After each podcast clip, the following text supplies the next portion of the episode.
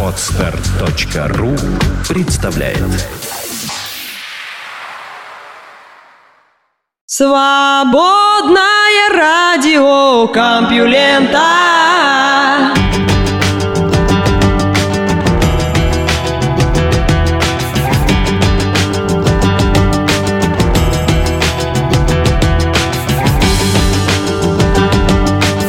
Здравствуйте, меня зовут Лёша Халецкий, и в эфире выпуск свободного радиокомпьюлента, который называется «Мать и дитя». Ну, вы сами понимаете, для редакции компьюлента и все новости, которые я вам сообщаю, как дети, конечно, мы их не сами придумываем, но облачить новость в текст, добавить важные факты, выяснить подробности и потом сообщить об этом вам практически отношение к новости как к ребенку. Правда, их каждый день у корреспондентов много. И в конце дня они все проходят через меня и текут вам в уши.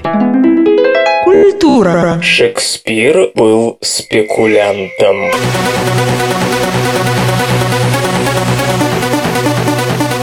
Идею о том, что актер лондонского театра «Глобус» по имени Уильям Шекспир и автор приписанных ему произведений – это совершенно разные люди, не назовешь ни новой, ни популярной.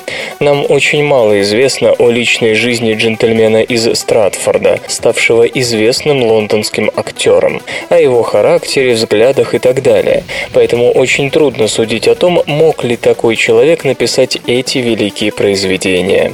Тем не менее, в его скудной биографии есть ряд странностей, которые никак не соответствуют облику тонкого мыслителя и возвышенного поэта. Например, в 1612 году, за четыре года до смерти, он, находясь на пике популярности, внезапно прекращает писать и возвращается в родной Стратфорд, как будто литература никогда и не была его призванием. При желании здесь можно усмотреть связь с кончиной в том же году Роджера Мэннерса, пятого графа Ретленда, друга и, вероятно, мецената самых ярких деятелей культуры своего времени, и предположить, что из-за монаршего запрета на занятия дворянами драматургии вельможа заключил тайный договор с актером. Как только действительный автор умер, подставное лицо предпочло удалиться на малую родину. Казалось бы, все сходится, но тут можно вспомнить, во-первых, пример Селлинджера, прожившего литературным отшельником 45 лет, хотя, говорят, все-таки он там что-то сочинял. И, во-вторых, нотки разочарования, которыми проникнута «Буря», последнее произведение Шекспира из написанных им в одиночку. Генриха VIII, по-видимому, заканчивали за него. «Мы созданы из вещества того же, что наши сны, и сном окружена вся наша маленькая жизнь». Читая эти строки, невозможно отделаться от ощущения, что Шекспир прощается с публикой, до которой он столько лет пытался донести нечто очень важное, но оказавшееся не таким уж нужным в мире корысти и эгоизма. На фоне этих соображений еще больше удивления у исследователей вызывает завещание Шекспира, в котором он выглядит страшным скрягой и довольно ограниченным человеком. Расписав все до пения и упомянув законных наследников до седьмого поколения, он ни словом не обмолвился ни о своих собственных сочинениях, ни о книгах вообще. Неужели в его доме действительно не было ни одной книги, а книги в то время стоили немало? Неужели он не владел хотя бы несколькими экземплярами своих сочинений, которые к тому времени уже издавались? Как он мог о них забыть, несмотря на то, что дорожил каждым пени? Новый штрих к этому портрету удалось отыскать сотрудникам Аберестуитского университета Великобритания и их коллегам, которые нашли в документах конца 16-го, начала 17 веков сведения о том, что лондонский актер, ставший к тому времени чрезвычайно известным и популярным драматургом, использовал свое богатство и связи для спекуляции зерном. Это были голодные годы, и некоторые дельцы скупали зерно и придерживали его, вызывая нехватку товара на рынке и его стремительное подорожание. Затем зерно продавалось с огромной выгодой. Эту ситуацию Шекспир описал в пьесе «Кориолан» в 1607 году в разгар разгар голодных бунтов. Но, как выяснилось, сам был одним из таких беспринципных барыг. В 1598 его даже привлекли за это к ответственности. Кроме того, финансовая отчетность свидетельствует о том, что он безжалостно преследовал должников, подключая свои связи. Авторы исследования, представители академической британской науки, в которой действует негласный запрет на сомнение относительно авторства произведений Шекспира, считают, что эта неожиданная черта позволяет разглядеть в Барде не просто фигуру из истории литературы, а живого человека. Но другим позволительно увидеть в этом еще одну вопиющую странность, которая никак не соответствует одному из крупнейших представителей позднего ренессансного гуманизма. Точку в гаданиях на кофейной гуще предлагает поставить 88-летний астрофизик из Стэнфордского университета Питер Старрок, который в свободное от изучения Солнца и пульсаров время пишет и читает стихи. Он обратил внимание на то, что историки литературы ведут себя подобно участникам судебного процесса, предлагают некий тезис, подбирают подтверждающие его факты и затем подают их присяжным в наиболее привлекательной форме, одновременно высмеивая возможные контраргументы. Назвать сие наукой физик не осмеливается, а потому в книге «Он же Шекспир. Научный подход к проблеме авторства» предлагает метод, основанный на байесовской статистике, разработанной им 40 лет назад для определения природы пульсаров. Напомню, пульсары были открыты в 1967 году, и астрофизики поначалу никак не могли решить, что же это такое, то ли нейтронные звезды, то ли белые карлики. Тогда господин Старрак составил список характеристик тех и других, выделив свойства, которыми они различаются. После этого оставалось ответить на вопросы такого рода. Меняется ли скорость вращения пульсара, и если да, то увеличивается или уменьшается. Какова вероятность того, что на такое способен белый карлик? Какова вероятность, что на такое способна нейтронная звезда? Измените вопросы, и этот метод можно приложить к чему угодно, даже к шекспировской проблеме. Ведь что обычно делает историк литературы? Он выдвигает гипотезу и ищет ей подтверждение. Господин Старрок предлагает поступить иначе. Давайте возьмем все факты о Шекспире и все значимые факты о крупных писателях, посвятивших жизнь литературе. То есть построим теорию о том, какой человек может быть писателем от Бога, а какой нет, и приложим ее к Шекспиру. И тогда вопросы для статистической модели у нас будут выглядеть примерно так. Был ли Шекспир скуп? Если да, то каким образом это проявлялось? Какова вероятность того, что на это способен писатель? Тем самым утверждением типа «Шекспир не мог быть писателем, потому что спекулировал зерном и тому подобным» можно приписать некий коэффициент вероятности того, что он истинен. Книга господина Старрока как раз и написана в форме беседы четырех вымышленных персонажей, каждый из которых выдвигает собственную гипотезу относительно 25 фактов из жизни Шекспира. В каждой главе есть пустые страницы, куда вы можете записать собственные соображения, присоединившись к этому квартету, а затем довести их до сведения господина Старрока на специальном сайте. После этого вам выдадут график, демонстрирующий силу ваших аргументов. Конечно, можно спросить, что нам Гекуба? Роза будет пахнуть розой, хоть розой назови ее, хоть нет, не правда ли? Неважно, кто автор произведений Шекспира. Их влияние на английский литературный язык, на мировую литературу и историю мыслей не изменится от того, что их написал не актер Шекспир, а Эдуард де Вер, 17-й граф Оксфорд. Но для господина Старрока, ученого до мозга костей, истина вещь принципиальная. Наука и техника. Поиск признаков жизни на Марсе может окончиться ничем. Ветер, а вовсе не вода, несет ответственность за большинство отложений в кратере, где работает марсоход Curiosity, гласит анализ данных, полученных с орбиты.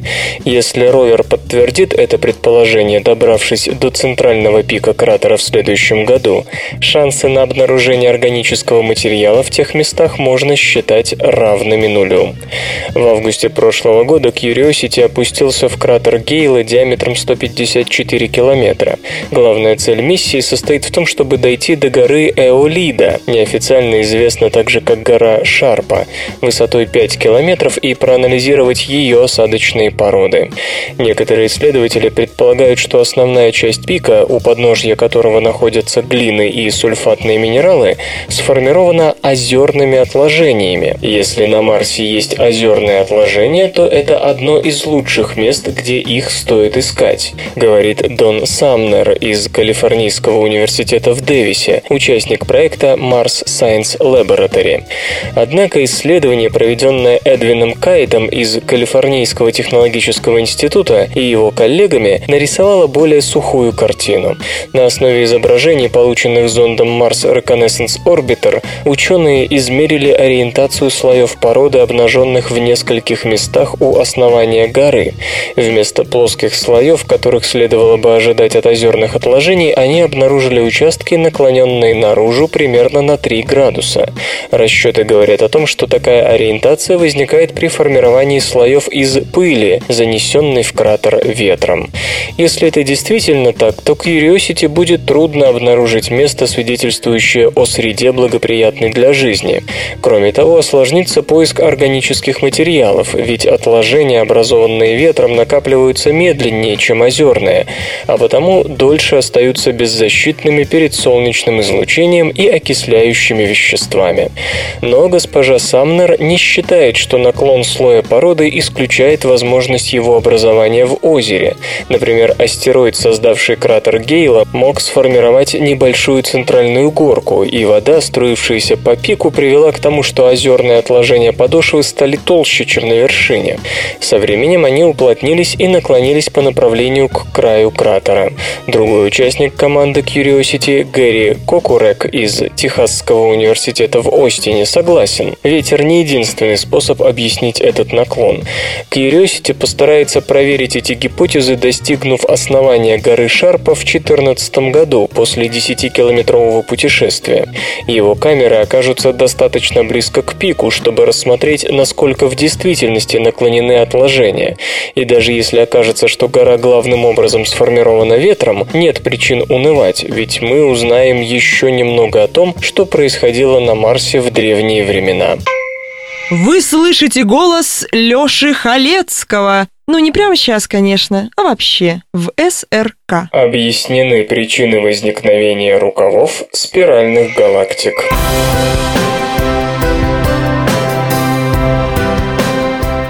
Спиральные галактики, в одной из которых проживаем мы с вами, издавна смущают зоркий глаз астрономов. Внутри их дисков есть яркие рукава звездного происхождения, простирающиеся из их ядра. Земля, кстати, находится возле одного из закручивающихся к центру спиральных рукавов Млечного Пути, две трети галактик соседей которого, кроме карликовых, тоже спиральные. Вопрос о причинах формирования рукавов традиционно спорен.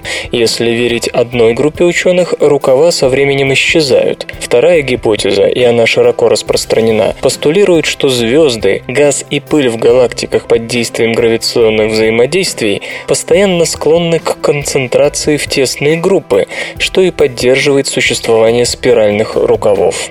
Группа исследователей из Висконсинского университета в Мэдисоне и Гарвард-Смитсоновского центра астрофизики, оба США, под руководством Елены Де Онге провели компьютерное моделирование процесса формирования таких рукавов и выяснилось, что реальность может находиться где-то между этими теориями.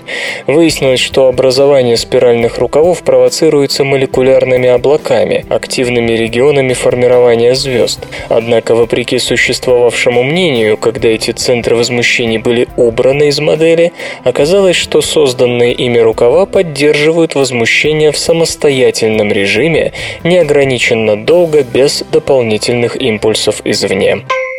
Какой-то меркантильный Маркадон о душе бы подумал. О душе? Может ли музыка лечить? Говоря о музыке, нельзя пройти мимо статьи, появившейся вчера на сайте журнала Trends in Cognitive Science.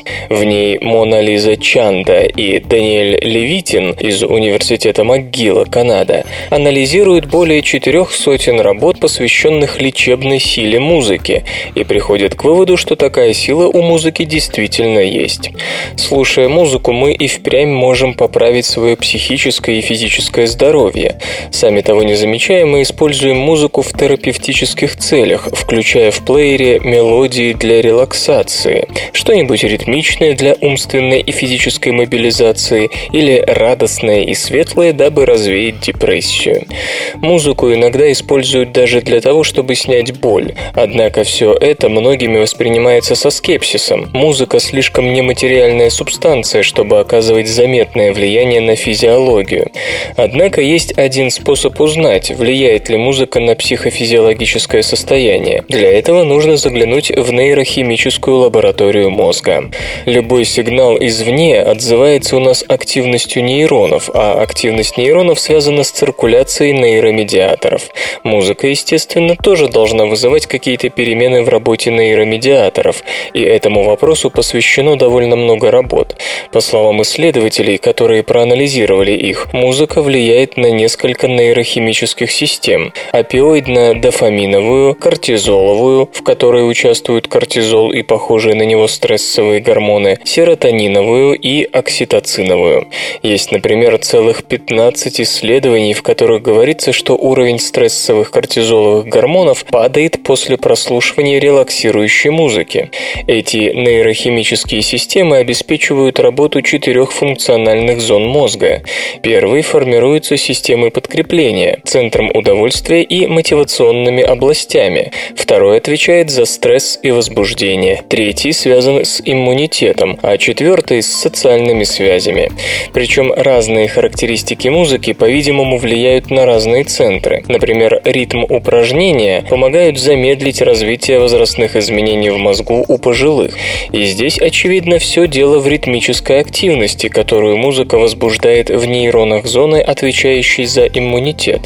То есть пожилым рекомендуется не просто общаться друг с другом, но и заниматься, скажем, коллективным музицированием на разных ударных инструментах. А вот групповое пение, например, способствует выбросу окситоцина, который отвечает за укрепление социальных связей. То, что застольное пение способствует родству душ, известно давно, однако, как видим, тому есть серьезные нейрохимические обоснования. Причем окситоцин срабатывает не просто при коллективных посиделках, а именно при музыкальном, вокальном времяпрепровождении. В части снятия стресса музыка может быть даже более эффективна, чем медикаменты. Оказывается, прослушивание музыки перед операцией успокаивает пациента сильнее, чем валиум. Очевидно, тут задействована опиоидная нейрохимическая система. Музыкальная антистрессовая терапия, конечно же, предпочтительнее медикаментозной и по стоимости, и по отсутствию побочных эффектов. Разумеется, есть множество ученых, занимавшихся психофизиологией восприятия музыки, которые не пришли к каким-то конкретным результатам. Часто эффект от музыки был слабый или проявлялся непрямым образом, со многими ограничениями. Однако даже с этими оговорками понятно, что прослушивание музыки может давать положительный физиологический эффект. Как этот эффект сгустить, как им вообще управлять, дело дальнейших работ. По-видимому, исследования в этой области в первую очередь будут сосредоточены на взаимоотношениях музыки и нейрохимических систем мозга. И если им будет сопутствовать успех, то в будущем, возможно, часть аптечных лекарств просто исчезнет за ненадобностью. Их место займут аудиозаписи. Железо или гаджеты? Обнародована спецификация памяти нового типа Hybrid Memory Cube. Консорциум Hybrid Memory Cube HMC, объединяющий более 100 участников, обнародовал финальную спецификацию одноименной памяти для компьютерных устройств следующего поколения. Многослойные модули HMC состоят из кристаллов DRAM, дополненных высокопроизводительной управляющей логикой. По заявлениям разработчиков, по сравнению с обычными микросхемами памяти, изделия HMC обеспечивают увеличение пропускной способности эффективны в 10-15 раз и снижение энергопотребления на 70%. Занимаемая модулем площадь меньше в 10 раз. Спецификация HMC допускает два варианта расположения модулей памяти относительно процессора на малом SR и сверхмалом USR расстоянии. В первом случае дистанция не превысит 8-10 дюймов, во втором 2-3 дюймов. Для конфигурации SR скорость передачи данных может достигать 15 гигабит в секунду на вывод. Для конфигурации USR 10 гигабит в секунду. В перспективе эти показатели планируется увеличить до 28 и 15 гигабит в секунду соответственно. Для модулей памяти HMC предусмотрено применение технологии Throw Silicon Via, суть которой в формировании в кремниевых подложках миниатюрных отверстий, заполняемых медью. Такие каналы играют роль проводников, что позволяет создавать многоярусные чипы. Первые модули Hybrid Memory Cube будут иметь емкость 2 и 4 гигабайта. Пропускная способность в обоих направлениях достигнет 160 гигабайт в секунду. Вслух и с выражением читаю стихотворение. Леонид Лихачев и я когда-нибудь уеду за границу.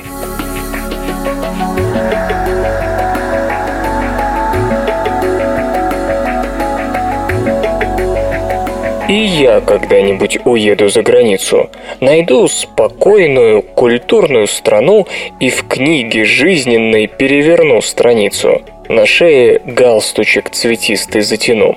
И буду я служить в шикарном магазине, а там со временем еще прочней осев, женюсь как следует солидному мужчине, чтоб слушать вечером семейно ТСФ.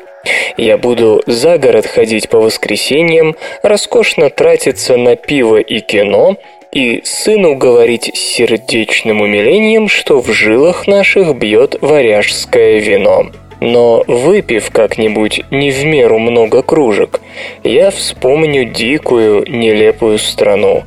И гвоздь нащупаю, и много-много туже на шее галстучек цветистый затяну.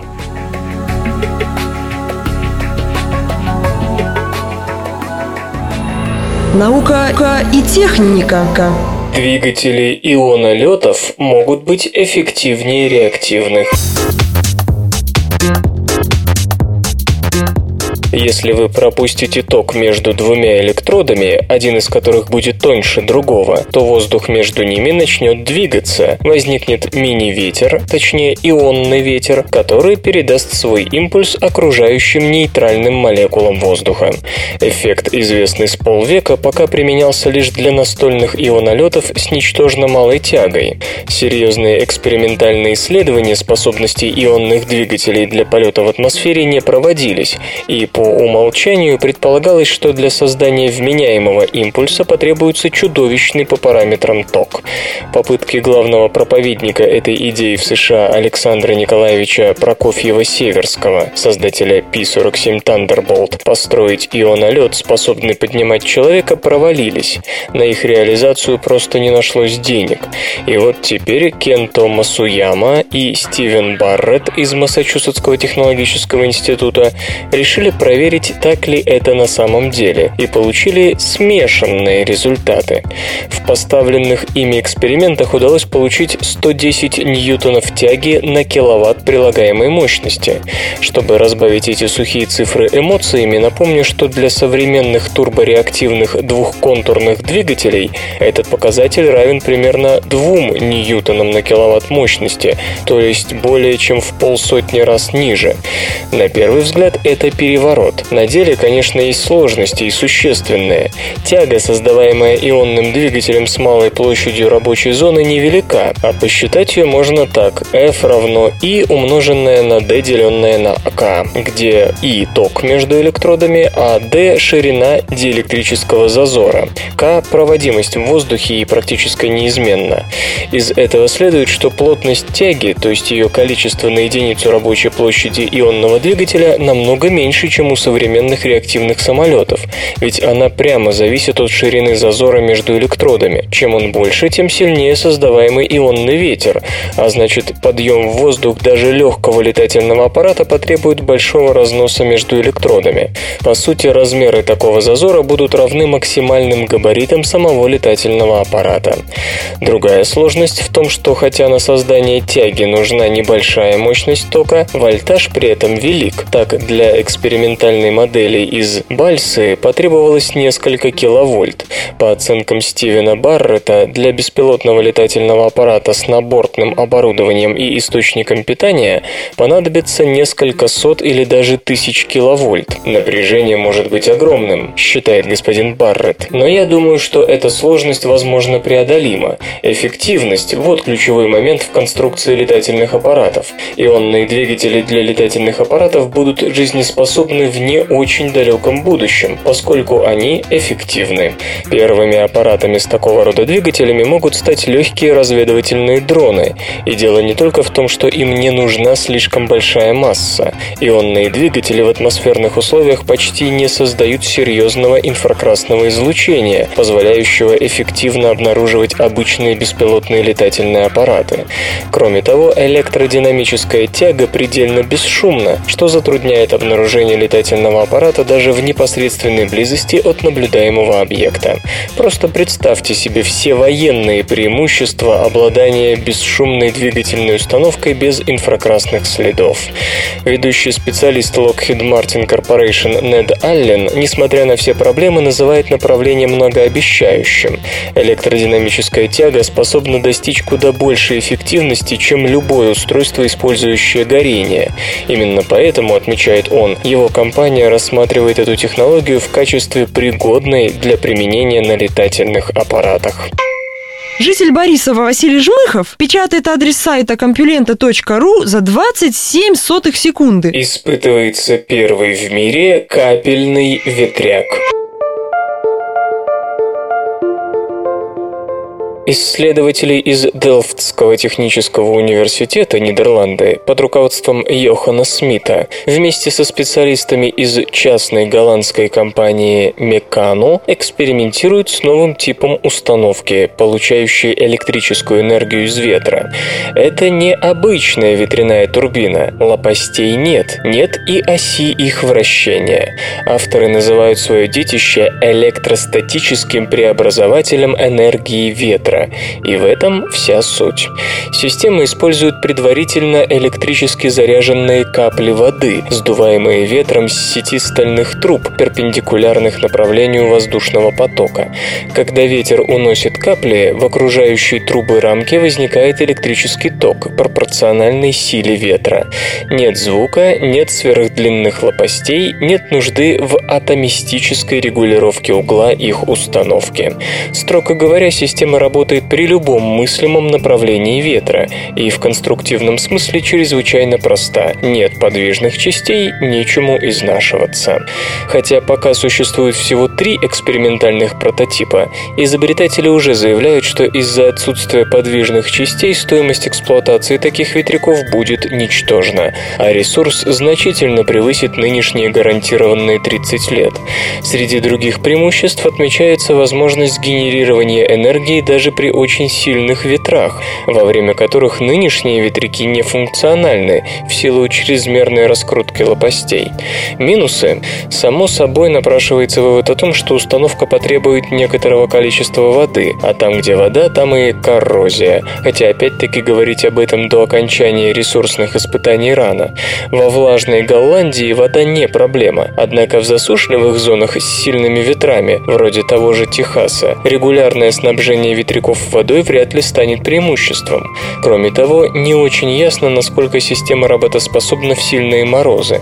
С другой стороны, очевидно, что для офшорных ветряков, находящихся в море, система потенциально очень привлекательна, ибо воды там много, а вот эксплуатационное обслуживание, мягко говоря, затруднено. Опять же, отсутствие шума и опасности для птиц также значимы и позволяют говорить о потенциальной возможности развертывания таких ветряков в городах. Впрочем, крупномасштабная установка такого типа, с которой регулярно будет сдуваться капли, часть которых превратится в пар, должна снижать окрестную температуру, что, наверное, не всегда удобно, хотя это и мелочи. Важным вопросом, на который трудно ответить до окончания испытания, остается КПД новой системы.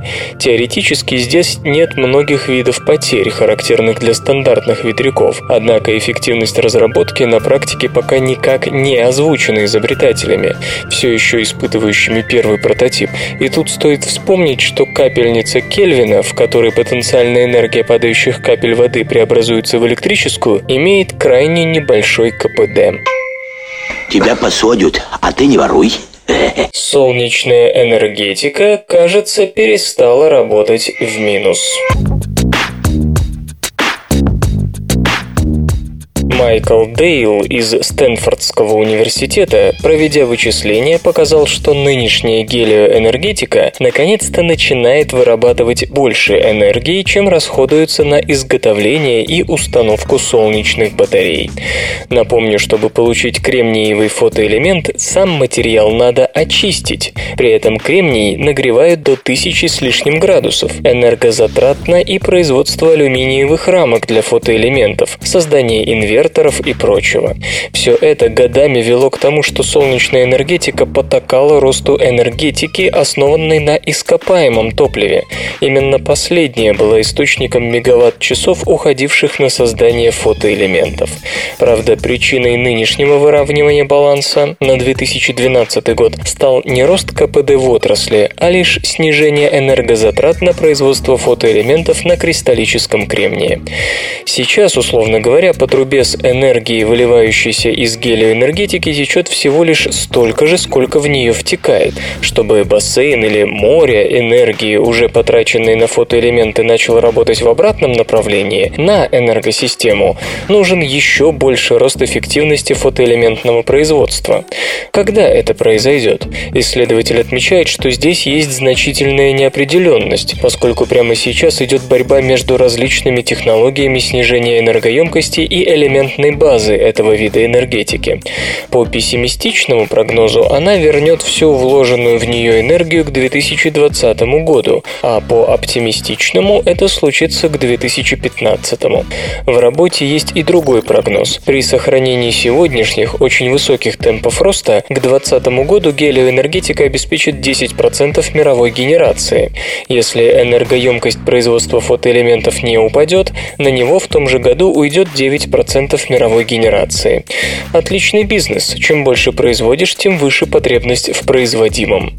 А если она будет снижаться теми же темпами, что и последние 10 лет, то лишь 2% всей электроэнергии мира уйдет на новые солнечные батареи. В качестве одной из ключевых рекомендаций по повышению энергоэффективности отрасли господин Дейл предлагает географический сдвиг солнцестанций. Германия располагает 40% всех установленных мощностей гелиоэнергии энергетики, но солнечное излучение здесь не такое уж мощное, рассуждает ученый. Так что с системной точки зрения может быть лучше развернуть фотоэлектрические преобразователи там, где солнечного света больше. Увы, при всем согласии с этим тезисом нельзя не съязвить. Рекомендация, скорее всего, так и останется благим пожеланием. Ужасно не солнечная Германия, где на большей части территории Солнца меньше 1100 кВт-час на метр квадратный в год, собирается к 50 году перейти в основном на гелио- и ветроэнергетику. Пример соседней Дании, уже сейчас платящий соседям за поставку им же соседям электричества на пике его выработки от ветра, подсказывает немцам, что ветер слишком порывист и непрогнозируем.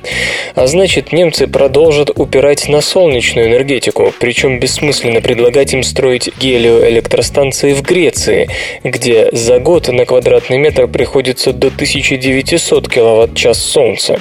Германия, хлебнувшая евро-лихо, верит нынче только в то, что может контролировать здесь и сейчас, и что не окажется во власти чужих демократических правительств завтра. Ну а отсталая Греция, не говоря уже о более солнечных местах, вовсе не мечтает о гелиоэнергетике, отрасли, которую вне стран первого мира пока воспринимают как причуду золотого миллиарда. И это значит, что все имеющиеся возможности возможности повышения энергоэффективности фотоэлементов, увы, остаются технологическими. Игры. Дата выхода RPG Torment Tides of Numenera перенесена. Torment Tides of Numenera в 2014 году не выйдет, сообщает студия In Exile. И виноваты в этом мы с вами. Девелоперы лишь приступили к концептуальному проектированию игры и даже не закончили сбор средств на разработку, организованной в системе Kickstarter, однако уже поняли, что к намеченной дате не успеют. Пользователи выделили им куда больше денег, чем планировалось, и в итоге проект разросся. Игра создается по модульному принципу принципу, и мы учли возможность увеличения ее объемов, рассказывает руководитель проекта Кевин Сандерс. Но ваша поддержка превзошла все ожидания. Очевидно, что для создания высококлассного продукта, которого вы заслуживаете, потребуется больше времени. До сих пор заявлялось, что игра появится в декабре 2014 года. В качестве новой ориентировочной даты назван период с начала по середину 2015 года. Разработка ведется для Linux-систем, Macintosh и персональных компьютеров. Девелоперы просили 900 тысяч долларов, а собрали 3 миллиона 400 тысяч. Причем это лишь сумма, которую дал Kickstarter, без учета PayPal платежей. И если содержимое копилки превысит 3,5 миллиона долларов, то к проекту присоединится Крис Авелон, создавший оригинальную Planescape Torment, а ныне работающий в Obsidian Entertainment. Torment Tides of Numenera — это наследница Planescape Torment. Нас ждет ролевая игра в мире далекого будущего. Несколько цивилизаций возносились и бесследно исчезали. Мы будем исследовать новый мир, искать артефакты древности. Железо и гаджеты. Chobi Cam Pro 3 – самая маленькая в мире видеокамера с функцией ночной съемки. Компания Japan Trust Technology начинает продажи сверхминиатюрной видеокамеры Chobi Cam Pro 3, поддерживающей работу с материалами высокой четкости. Устройство имеет размеры 45 на 28 и на 17 мм, а весит около 40 граммов. Поддерживается запись видео с разрешением 1920 на 1080 точек, 20 кадров в секунду, и съемка 11 мегапиксельных фотографий. Для хранения хранения материалов служат карты памяти microSD вместимостью до 32 гигабайт. Особенность Chobi Cam Pro 3 – режим ночной съемки. Благодаря инфракрасным светодиодам, расположенным вокруг объектива, осуществлять видеозапись можно в темноте. Для обмена данными с компьютером используется интерфейс USB. Заряда аккумуляторной батареи хватит на 2 часа использования в обычном режиме и приблизительно на 35 минут при ночной съемке съемки. Приобрести Chobi Cam Pro 3 можно будет по ориентировочной цене в 54 доллара. Исторический анекдот. Один весьма требовательный епископ прибыл с визитом в монастырь в Вифаиде. Когда его пригласили к трапезе, он сказал, «Мне довольно будет двух яиц, но из жареных на камне, а не на противне, нежных, не пережаренных, хорошо посоленных, но без перца, сдобренных четвертью ложки масла, а главное, очень горячих». Брат-кухарь поклонился и сказал, «Все будет сделано по твоему желанию, владыка. Курицу, которая снесла эти яйца, зовут Сизина. Ее имя тебя устраивает? Наука и техника. Новый птичий грипп убил двух китайцев. Исследователи и чиновники от здравоохранения всего мира находятся в состоянии боевой готовности. После того, как 31 марта Китай объявил о двух летальных исходах, жизнь еще одного находится в опасности из-за нового вируса птичьего гриппа H7N9, о случаях заражения людей которым до сих пор не было слышно. Предварительный анализ вирусных геномов показал, что патоген способен передаваться от одной домашней птицы к другой, не вызывая серьезных заболеваний, поэтому проследить за его распространением очень сложно. Инфицируя время от времени людей, вирус сможет адаптироваться к непривычному для себя организму и в один прекрасный день вызвать пандемию. Ученые подчеркивают, что еще очень рано оценивать риск потенциальной пандемии, но первоначальный анализ вирусного генома вызывает тревогу, ибо демонстрирует черты, позволяющие ему адаптироваться к людям. Об этом рассказывает Масато Тасиро из исследовательского центра вируса гриппа Всемирной организации здравоохранения, расположенного в Токио. Эпидемиологическая картина тоже не весела, подтверждает Малик Пейрис из Гонконгского университета. Каждый раз, когда вирус гриппа животных переходит на человека, это повод для беспокойства. А тут целых три серьезных случая за короткий срок. Но пока нет признаков того, что он распространяется от человека к человеку, так что реагировать слишком резко тоже ни к чему. Первой жертвой нового H7N9 стал 87-летний житель Шанхая, который заболел 19 февраля и скончался 4 марта. 27-летний мужчина из того же города слег 27 февраля и покинул нас 10 марта. 35-летняя женщина из города Чучжоу, провинция Аньхой, расположенного в нескольких сотнях километров к западу от Шанхая, почувствовала недомогание 9 марта, но борется до сих пор. У всех первоначально отмечались симптомы гриппа, который затем переходил в острую пневмонию. Китайские специалисты осмотрели десятки людей, с которыми контактировали заболевшие, но ни у одного нет симптомов гриппа, а анализы оказались отрицательными. Некоторая определенность сохраняется относительно членов семьи первого инфицированного, которых госпитализировали с воспалением легких вскоре после него. Возможно, именно от них вирус передался старику, уже не выходившему из дома.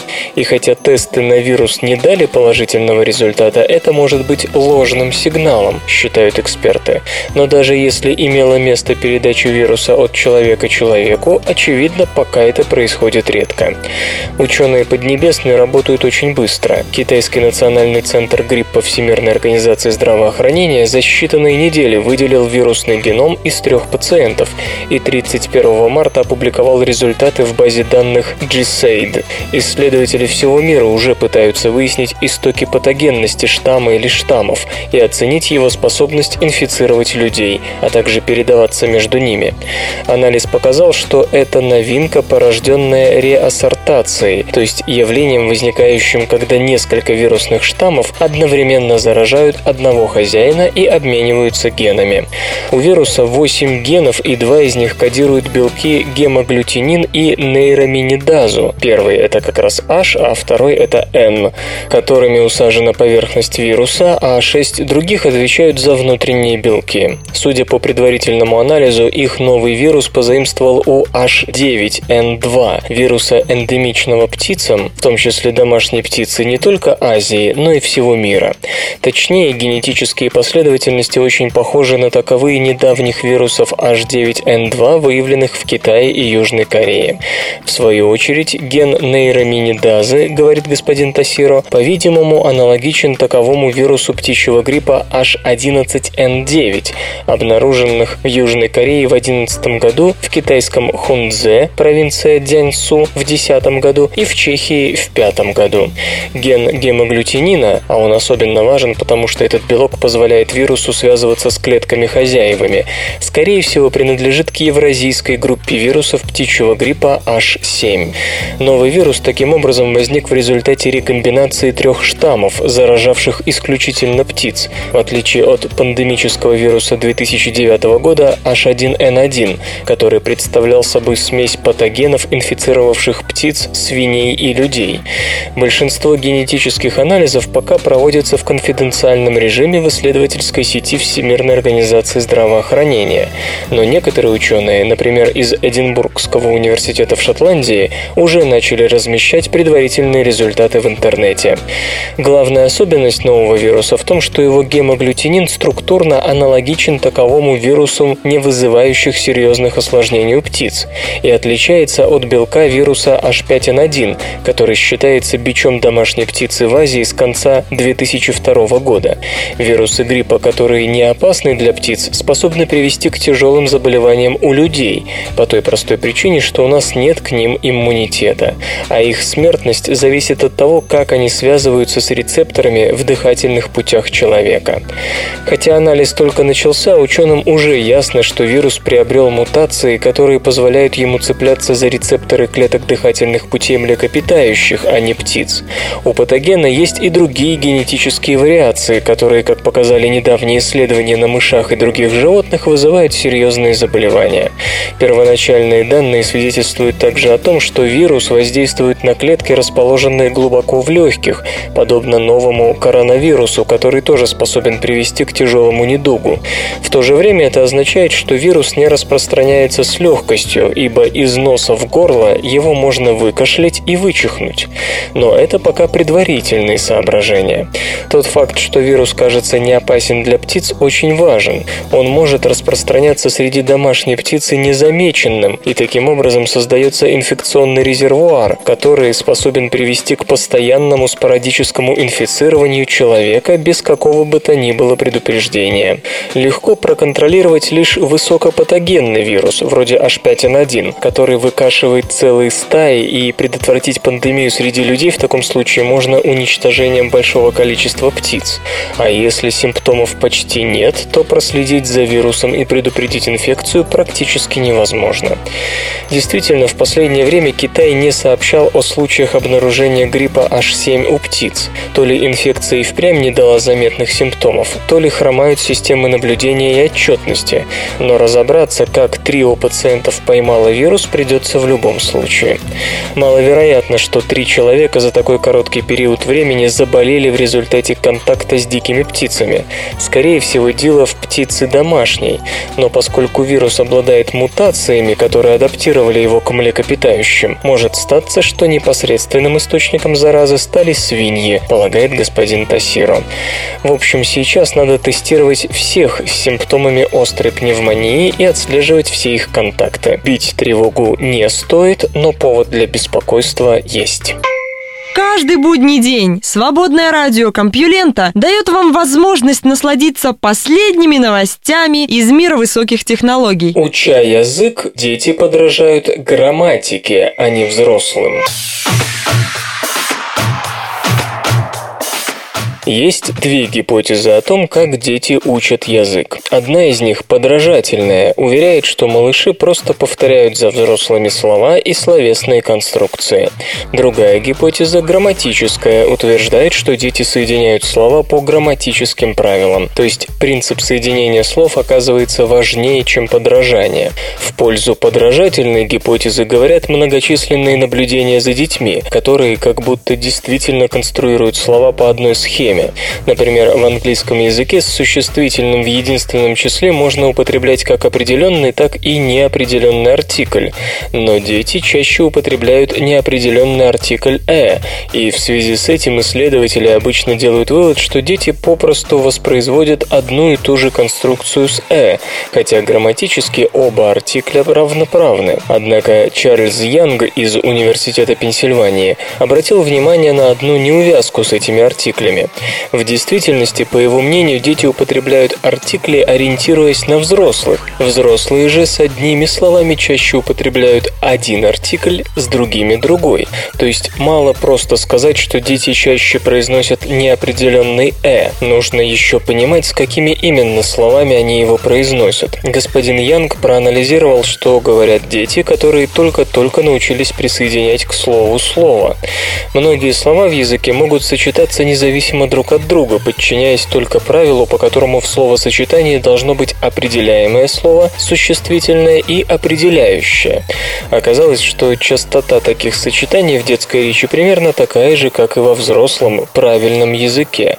То есть дети, как и взрослые, могут сказать о корове, что она большая, толстая, что она идет. Но ни дети, ни взрослые не скажут «корова-кастрюля». Разумеется, есть особые случаи, когда среди детей, так и среди взрослых, но но они статистически незначительны. То есть о подражании и воспроизведении какой-то отдельной конструкции вряд ли можно говорить, иначе дети не смущались бы самыми дикими сочетаниями.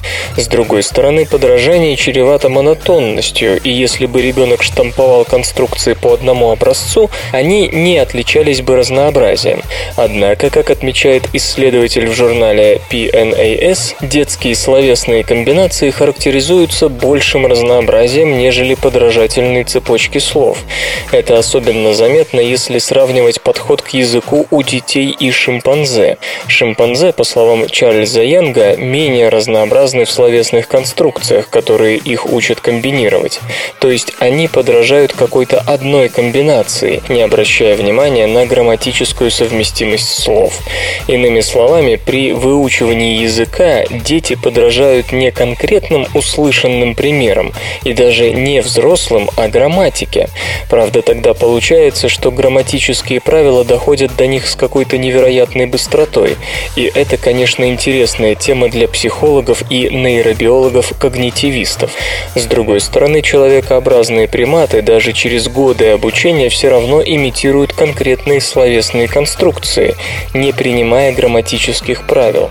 А отсюда следует, что развитие речевых способностей у человека происходило независимо от обезьяньих предков. Но и тут можно сказать, что человеческий язык не слишком естественная для шимпанзе вещь, и, возможно, какие-то свои звуки, которые они используют для общения, обезьяны складывают по всем правилам обезьяньей грамматики. Однако такие предположения пока что остаются слишком фантастическими. Сведениями о собственной грамматике у шимпанзе ученые пока не располагают. Семенов, водку будешь? Водку? Водку. Буду. Раскрыты новые детали рецепта краски майя.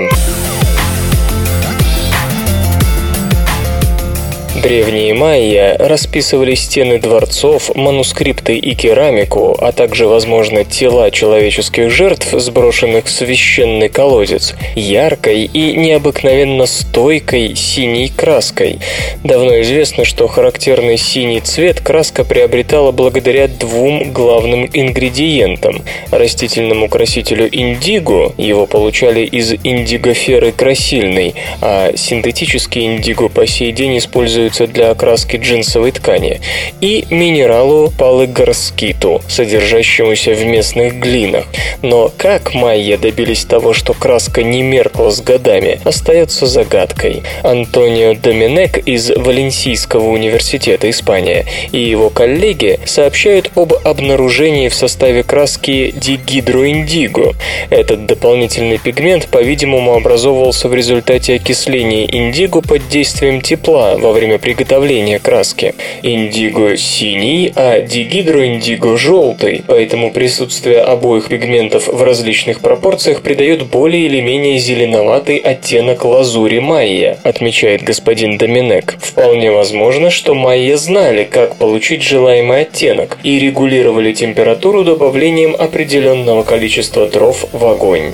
В 2008 году американские исследователи заявили, что секретным ингредиентом могла быть копаловая смола, которая использовалась для благовоний. Этот вывод основывался на изучении чаши для воскурений со следами краски. Но господин Доминек и его коллеги так не считают. По их мнению, в сосуде, выкрашенном заранее, просто подогревали фимиам. Теперь испанцы работают над выявлением химических связей, благодаря которым органические и неорганические компоненты, то есть индиго и глина, образовывали единый состав. Возможно, Возможно, в этом и состоит ключ к устойчивости краски. Пожалуй, самый выдающийся пример ее стойкости – это слой синей глины толщиной 4 метра на дне естественного провала, так называемого священного синота в знаменитом городе Майя Чечен-Ица на Юкатанском полуострове Мексика. Его обнаружили в 1904 году, и тогда ученые ничего не могли сказать о его происхождении. Сейчас специалисты склоняются к тому, что эта краска находилась находилась на телах людей, которых приносили в жертву. Тональные языки улучшают музыкальный слух. Целый ряд языков Азии, Африки и Южной Америки используют высоту звука или тон в качестве дополнительной смысловой характеристики.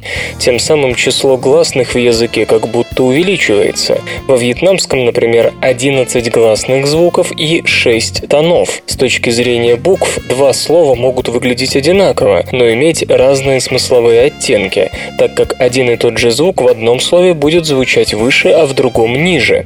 Северным народам это понять трудно, ведь и в английском, и в русском система звуков иная. Само собой напрашивается предположение, что люди, говорящие на тональных языках, более музыкальны, ведь в музыке высота тона – одно из главных выразительных средств.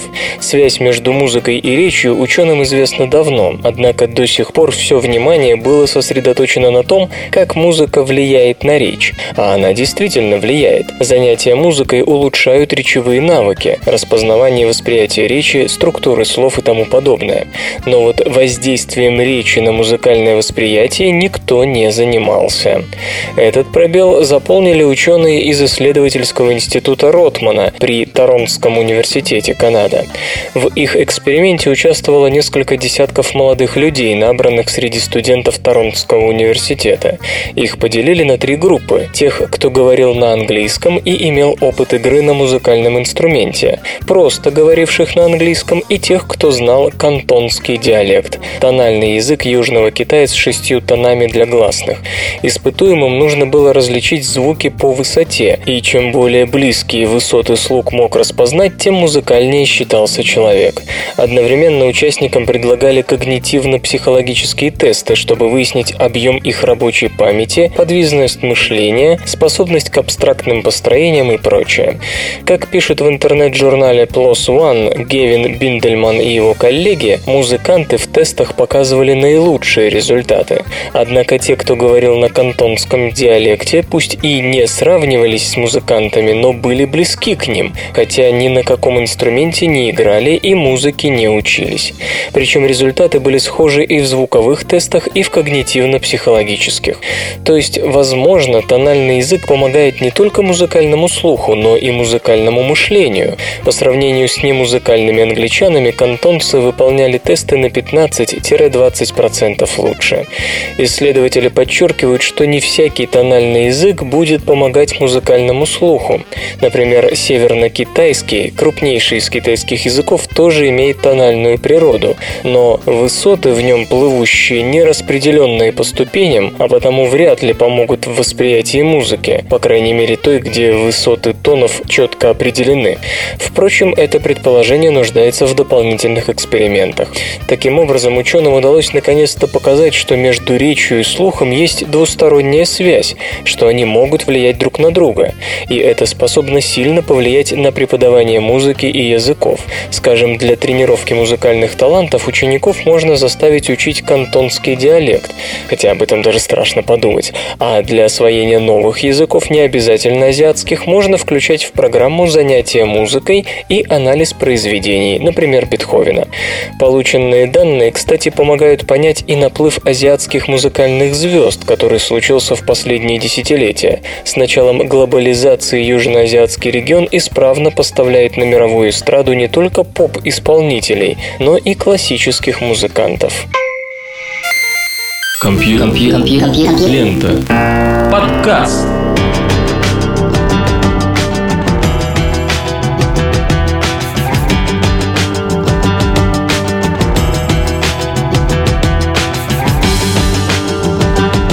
Выпуск свободного радиокомпьюлента под названием «Мать и дитя» завершен. Вы слышали Лешу Халецкого. Завтра будет еще больше интересных новостей, а пока песня. Свободное радио Компьюлента. Скачать другие выпуски подкаста вы можете на podster.ru